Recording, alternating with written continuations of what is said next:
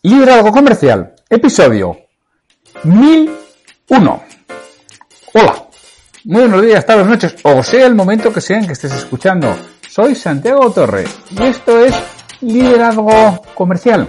Y como es lunes, el lunes 21 de noviembre de 2022, tenemos la sección EDN Escuela para Dueños de Negocios, que grabo, emito y produzco con mi compañero, socio y amigo Pedro Valladolid. Pedro, muy buenas. Buenas tardes, compañero. Buenas tardes a todos los escuchantes del podcast. Y aquí nos tenéis un lunes más para seguir aportando pues nuestro granito de arena, nuestro, nuestro conocimiento, mucho poco, como decía hace unas semanas Santiago. ¿eh? Pero el que da lo que tiene, tampoco le puedes pedir más. ¿eh? Ahí, ahí estamos, dándolo todo. Dándolo todo con más de, más de mil episodios, ¿eh? que se dice pronto. Se dice pronto, sí, qué barbaridad. Felicidades, compañero, porque yo solo participo en una quinta parte de todos ellos, ¿eh? Con lo cual, ahí estás, mil episodios, es un hito importantísimo. Al final, bueno, un, número más, pero bueno, pues sí, que dices, oye, ya, pues ya se ha llegado, ¿no? al final, Pedro, otra cosa, no sé si seremos, pero constantes. Sí, sí. Somos, ¿eh? Sí, has visto que además eh, transmitimos eh, el, ejemplo, ¿no? No decimos a, nuestro, a nuestros mentís, oye, hay que ser constante, la perseverancia es, es, es una buena parte del éxito, sino que además eh, lo demostramos, ¿no? ¿no? No es eso de consejos vendo y para mí no tengo. No. el ejemplo va por delante. Oye, pues hoy tenemos previsto en este episodio de hoy hablar de algo que les pasa mucho a los empresarios en demasiadas ocasiones. Yo lo oigo con mucha frecuencia. Eh, tú no lo sé, ahora me contarás, ¿no? Que alguien dice, no, no, si yo no quiero crecer. Mira, tengo siete, con siete tengo una de problemas, si tuviera 17 no sé qué haría. Y claro, estamos hablando de personas que, están a su cargo. No sé si a tus empresarios les pasa lo mismo el que... Pues sí, les pasa eso o les pasa el que, bueno, pues quiero crecer, pero no encuentro con quién y no sé ¿Ah, cómo hacerlo y no me, y no encuentro a nadie y no y no y es que vienen y es que no encuentro el perfil que necesito y cada uno tal. Entonces, pues mira, virgencita, que me quede como estoy, ¿no? Entonces, bueno, pues eh, quizá lo que nos falta es eh, empezar a quitar la niebla, ¿no? Esa, esa bruma y empezar a ver ¿Por qué nos está pasando esto? ¿Por qué vemos eh, cuando, cuando nos relacionamos con siete personas con las que eh, trabajamos cada día y vemos que en lugar de ver una persona, vemos eh, una fuente a veces de, de, conflicto o de, o de reclamaciones o de, o de disgustos incluso, ¿no? Y, y, el, y el buscar y, atraer otras personas, pues madre mía, qué complicación y lo que me está costando. ¿Qué está pasando ahí? Eso es. Bueno, yo creo que es que, claro, en, en la escuela, en la universidad, nos, enseñan cosas importantísimas, ¿no? Como la lista de los reyes godos o de los ríos de España. Eh, en cambio, pues mira, cosas y, ahora, y ahora hablar de personas y personas y, niños y niñas. Eso, que eso es muy importante y las matemáticas con, con perspectiva de género, que eso va a ser la hostia. Eh, eh, todas esas cosas pues son las que nos enseñan, ¿no? En cambio, cosas que luego no utilizamos, como la educación financiera o cómo tratar con personas, que realmente es lo que hacemos, pues se olvidan. muchas veces el empresario se encuentra bastante solo, bastante abandonado, con escasos conocimientos de, de todas estas circunstancias que tienen que ver con personas, porque al final él contrata a personas. Y nadie le ha explicado cómo se hace esa contratación. Nadie le ha explicado cómo tiene que tratar y relacionarse con esas personas y lo ha aprendido en el mejor de los casos en base a prueba y error. Y si de serie trae algo, pues no lo lleva mal, o lo lleva muy bien, ¿eh? he visto empresarios sin ninguna formación ni conocimiento en ello que lo llevan extraordinariamente bien porque lo llevan de serie.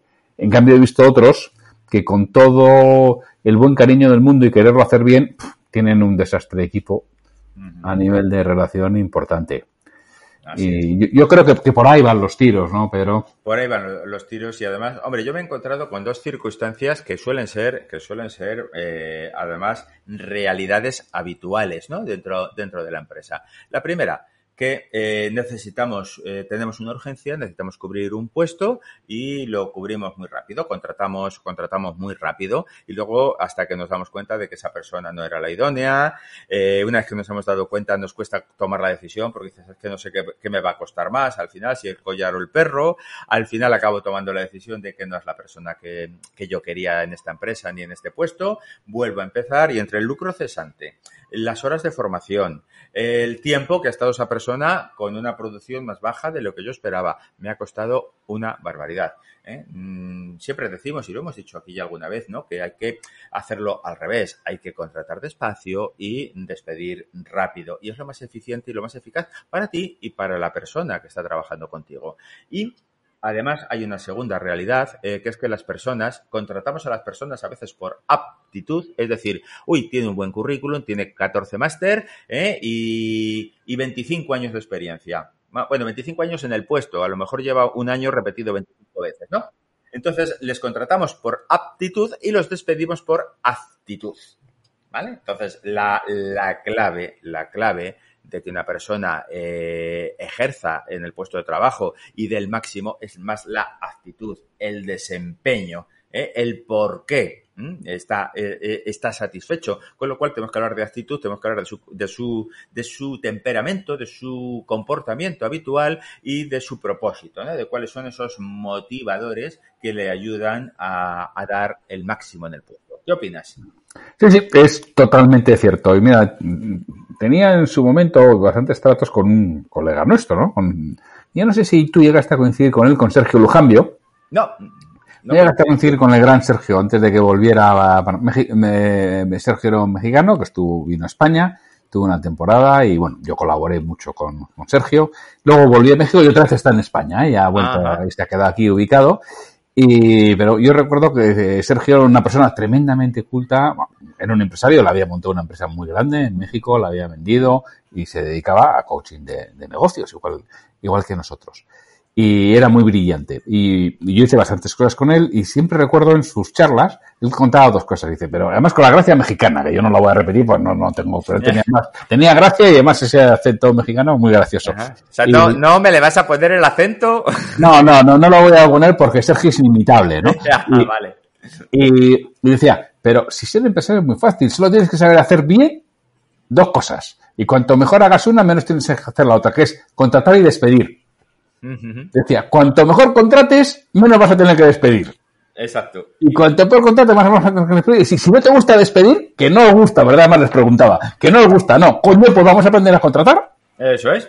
Me gusta, me la apunto, me la apunto. Y entonces creo que eso es un debe en los empresarios. Tienen que aprender a contratar. Como dices tú, necesito a alguien y tienen que contratar despacio. Además, eso lo decía Sergio también, ¿no?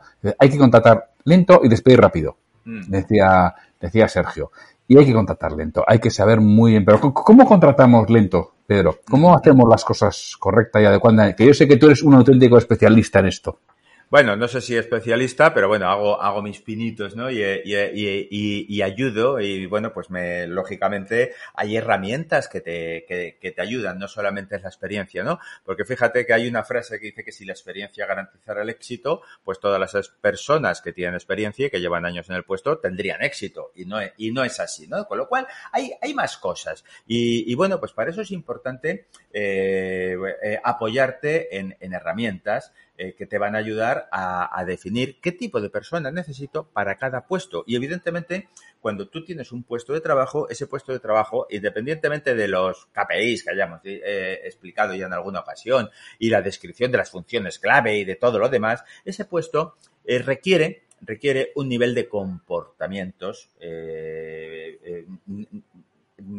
determinados, es decir, un temperamento concreto. Eh, requiere, además, eh, bueno, pues un, eh, la inteligencia intelectual, pero por supuesto unos motivadores, es decir, ¿por qué me comporto así? ¿Qué es lo que ese puesto me mueve?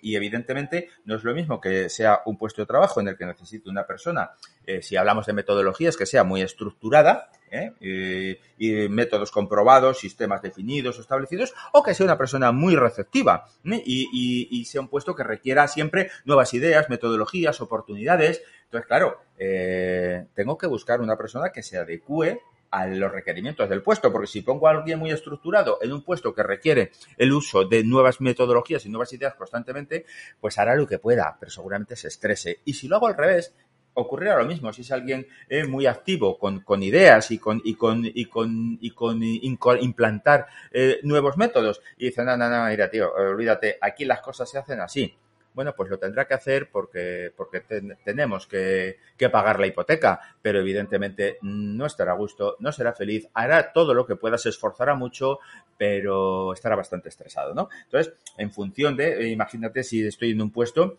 eh, que necesito una persona muy altruista, porque es un, eh, o muy colaboradora, ¿no? Y el puesto necesita alguien imperativo, pues bueno, pues tendré que buscar ese, ese temperamento. Y luego, evidentemente, saber qué habilidades personales tienes, qué competencias debe tener desarrolladas ese, ese puesto de trabajo ¿eh? Eh, para definir muy bien qué persona busco y qué encaje ahí. No sé si me he explicado, compañero.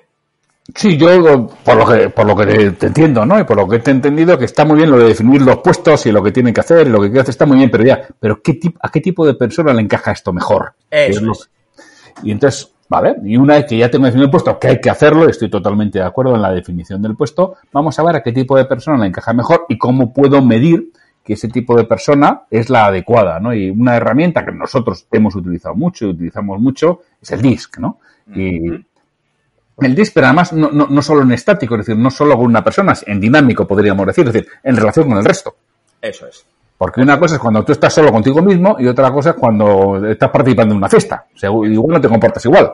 Sí, porque bueno, tienes un comportamiento natural y un comportamiento adaptado. ¿Qué ocurre? Que cuanto más eh, se parezca el puesto a tu forma natural de ser, eh, mm, menos energía eh, dedicarás a adaptarte, con lo cual más fácil se te hará el, desarrollar efectivamente tu puesto. Entonces vamos a buscar eh, la persona que de forma natural mejor se adapte a los requerimientos de ese puesto, es decir, a ese comportamiento natural que tiene ¿eh? y, su forma de comportarse, su forma de comunicar y, y, su forma de orientarse, si es un puesto que necesita alguien muy extrovertido o puede ser algo más reservadito y más introvertido, si es, si es un puesto que necesita una orientación muy clara a tareas o es un puesto que necesita mucha relación con personas. Entonces, eh, evidentemente todos somos diferentes y cada uno eh, pues podemos eh, estar más orientados a tareas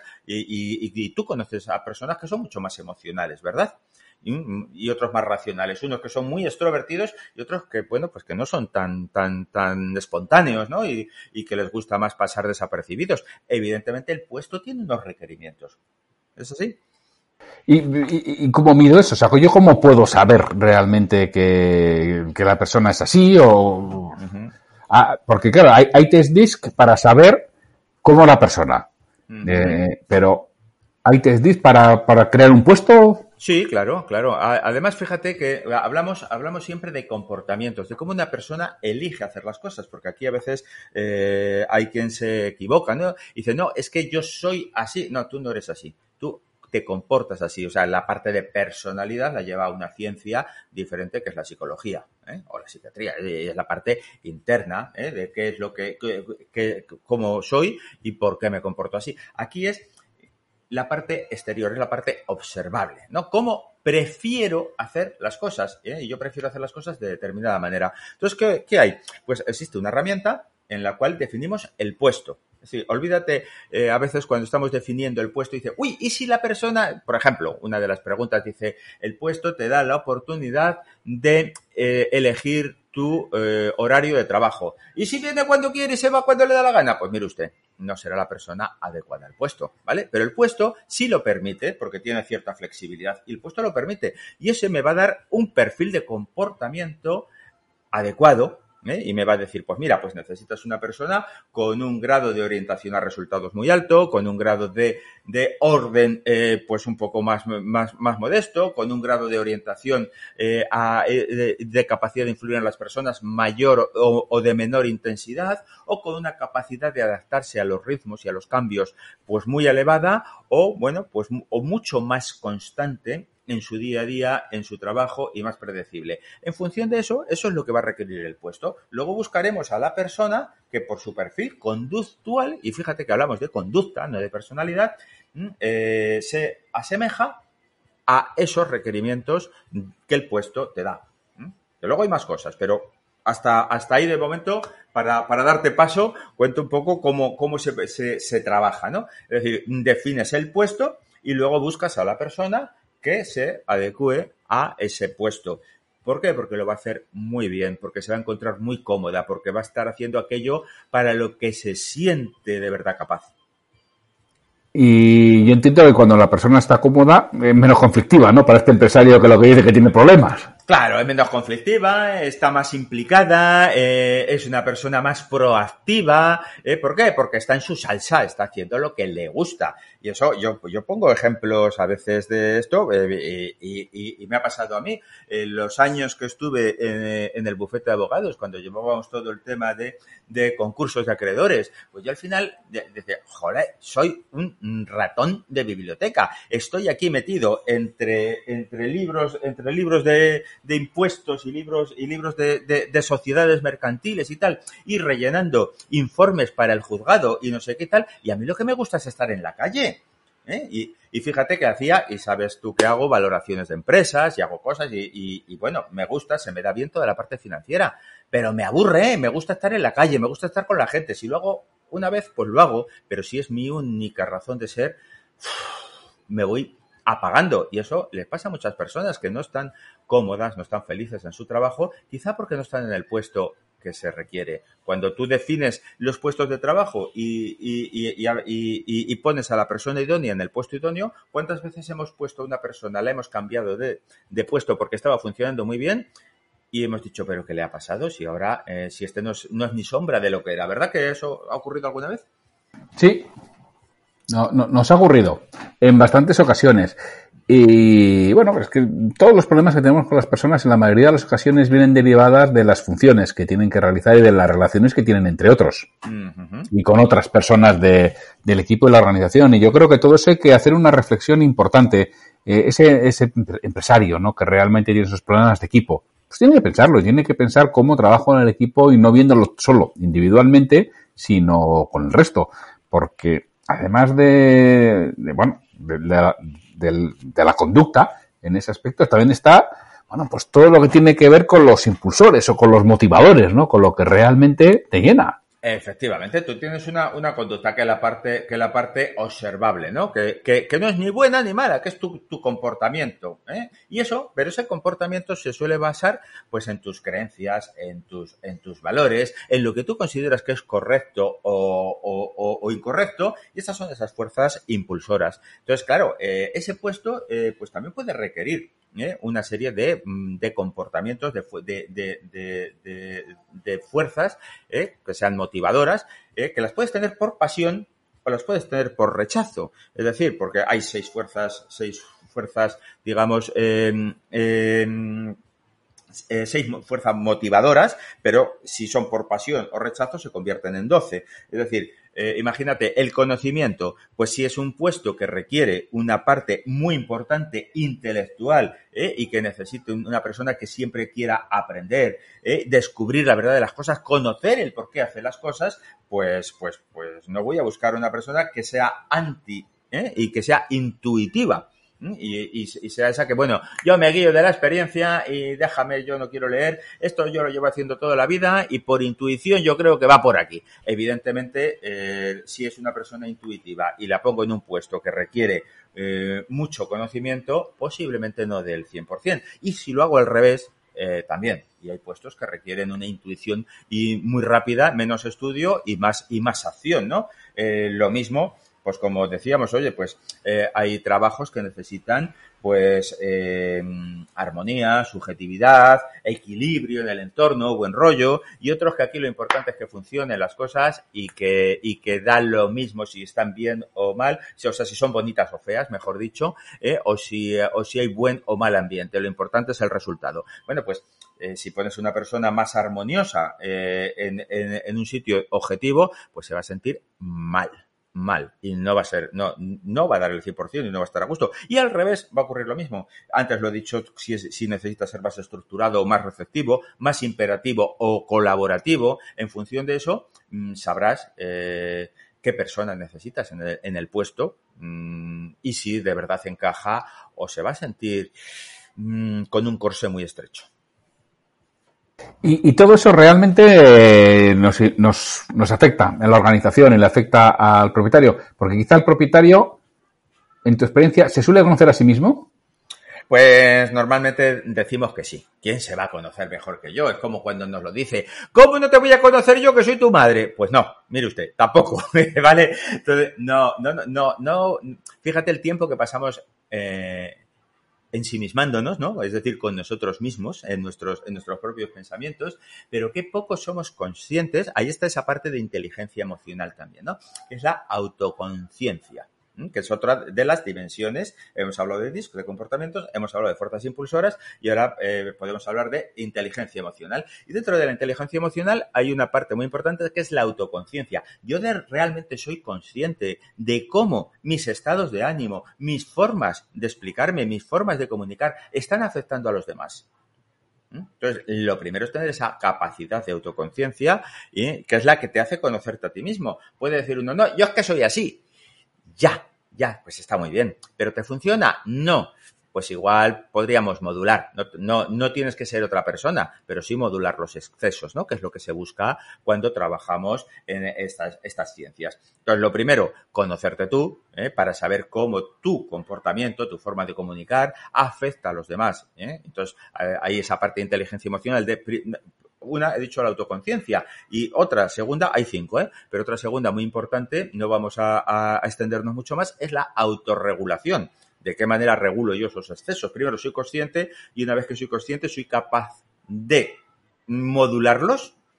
¿Mm? Por ejemplo, yo que tengo una D alta, muy orientado a retos y objetivos, uno de, lo, uno de, de, de los excesos de esa D alta a veces es el enfado o es la ira cuando las cosas no salen como tú quieres, ¿no? Y bueno, pues eso eh, yo con los años he aprendido a regularlo, porque muchas veces dice, aunque tengas razón, te la quitas por tu forma de expresarlo. Bueno, pues lo primero es ser consciente de, cómo eh, me saltan esas válvulas y aprender a modular y echarme el jarrito de agua fría y decir, tranquilo, que te vas a quitar toda la razón. Bueno, pues es, eso también ocurre con otros tipos de comportamientos en cada una de, de, nuestros empresarios. Entonces, conocernos para conocer a los demás es fundamental. Entonces, ese empresario que cree que tiene problemas con las personas, ¿le recomendarías que inicialmente empiece trabajando en sí mismo? Eh... Y en conocerse bien y en hacer un, un, un buen diagnóstico de, de, cómo es él y que, que eh, como bien dices tú, no que le irrita o que le estimula, que le satisface, que le desatisface, Efectivamente, ¿por qué se comporta así? ¿Cuáles son sus ladrones de tiempo? ¿Cuáles son aquellas cosas que le motivan y cuáles no, no le motivan? ¿Qué es, ¿Cómo le gusta eh, comunicar y cómo le gusta que le comuniquen y qué y qué, qué, qué, es lo que le saca de sus casillas. Entonces, cuando él se conoce, será capaz, eh, cuando tú te conoces a ti mismo, serás capaz de eh, expresarte mejor con tu equipo eh, y, y, hablarles en su idioma y sintonizar con ellos y hablar en su idioma. Entonces, claro que se lo recomiendo, pero claro, eh, es fundamental. No, bueno, voy a ver qué pasa. No, tengo que tener la, conciencia absoluta y clara de que quiero identificar mis fortalezas, de que estoy dispuesto a reconocer esas limitaciones de mi comportamiento y además quiero sacar lo mejor de mi equipo ¿eh? para ganar siempre en beneficio de todos. Entonces, claro, eh, cámbiame a mi equipo, ya, pero vamos a ver, si mi equipo es fiel reflejo de lo que yo soy, aunque no seas consciente, es lo que tú les has enseñado, es como tú les estás educando inconscientemente. O sea, el resultado no es el que quieres, ¿eh? pero mmm, es por tu forma de comunicar. Pues si les quieres cambiar, no quedará más remedio que mejorar tú y que cambiarte tú primero. Pues Pedro, si me permites acabar con una recomendación para quien, quien tenga problemas con el equipo, ese empresario que tenga problemas con el equipo, es trabaja en ti mismo. Mira, puedes contactar con Pedro, arroba pedrovalladolid.com o Santiago, arroba santiagotorre.com y podemos trabajar primero en que te entiendas muy bien a ti mismo, que te entiendas muy bien todos estos aspectos que hemos estado hablando hoy y luego a partir de ahí ya empezamos a trabajar con tu equipo. Eso es. Pero primero, tú. ¿Estamos de acuerdo, pero no? Totalmente. Primero tú, eh, y eh, la lluvia cae de arriba abajo. Entonces la cabeza es la primera que tiene que modificar eh, para a partir de ahí eh, ir calando hacia abajo a todo el equipo ese nuevo estilo de dirección y ese nuevo estilo que queremos conseguir para que todos estén comprometidos. Pero primero comprométete tú con ellos y contigo mismo. Pues señores, con esto nos despedimos hasta el próximo lunes en que tendremos un nuevo episodio de Liderazgo Comercial. Un abrazo muy grande y ya sabéis, os estaremos vigilando para pasar lista. Un abrazo.